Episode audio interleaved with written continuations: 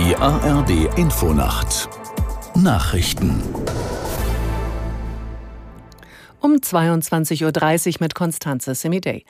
In Köln hat die Polizei in den Abendstunden mit einem Großaufgebot und Spürhunden den Kölner Dom durchsucht. Grund ist ein Gefahrenhinweis.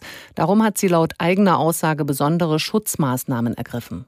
Über genaue Details zu den vorliegenden Erkenntnissen will sich die Polizei wegen aktuell laufender Ermittlungen nicht äußern. Der Hinweis soll sich aber auf Weihnachten und Silvester beziehen. Deshalb habe man entschieden, jetzt die Sicherheitsmaßnahmen zu erhöhen und den Kölner Dom für die Öffentlichkeit zu sperren. Heiligabend sollen die Gottesdienste aber stattfinden. Alle Besucher des Doms werden kontrolliert. Polizei und der Dom empfehlen, auf Taschen zu verzichten und frühzeitig zu den Messen zu erscheinen. Die Polizei will sich erst Sonntagvormittag zu den Schutzmaßnahmen äußern. Israel hat seine Angriffe im Gazastreifen fortgesetzt. Die islamistische Hamas meldete schweren Beschuss in mehreren Städten. Die israelische Armee veröffentlichte Aufnahmen, die Soldaten beim Einsatz in Ruinen zeigten. Der UN-Sicherheitsrat hatte gestern Abend eine Resolution verabschiedet, die deutlich mehr Hilfslieferungen für den Gazastreifen fordert. Eine sofortige Waffenruhe wurde in das Papier nicht mit aufgenommen. Im Jemen keimt neue Hoffnung auf ein Ende des Bürgerkriegs.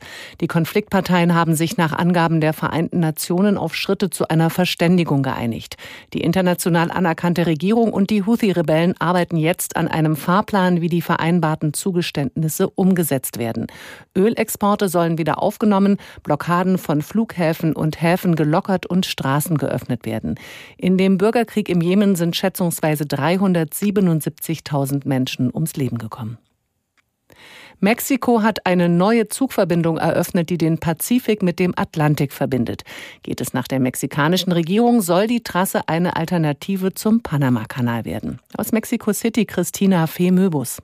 300.000 Container lassen sich pro Jahr auf der Strecke zwischen Coatzacoalcos im Bundesstaat Veracruz und Salina Cruz in Oaxaca transportieren. Aber auch Passagiere können mit dem Zug innerhalb von drei Stunden von Küste zu Küste fahren.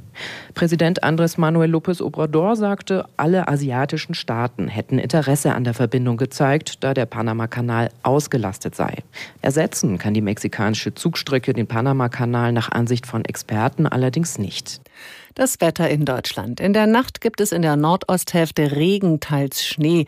Im Südwesten wird es bewölkt und es gibt gebietsweise Schauer. Tiefstwerte liegen bei 9 bis 0 Grad. Morgen kommen viele dichte Wolken und es gibt Regen. Im Süden lockert es etwas auf, später gibt es wieder Schauer. Maximal 6 bis 13 Grad. Die weiteren Aussichten. Am Montag ist es stark bewölkt, dazu Regen. Ganz im Süden bleibt es trocken, bei 7 bis 13 Grad. Am Dienstag wird es wechselnd bewölkt, gelegentlich gibt es Schauer bei 6 bis 10 Grad. Das waren die Nachrichten.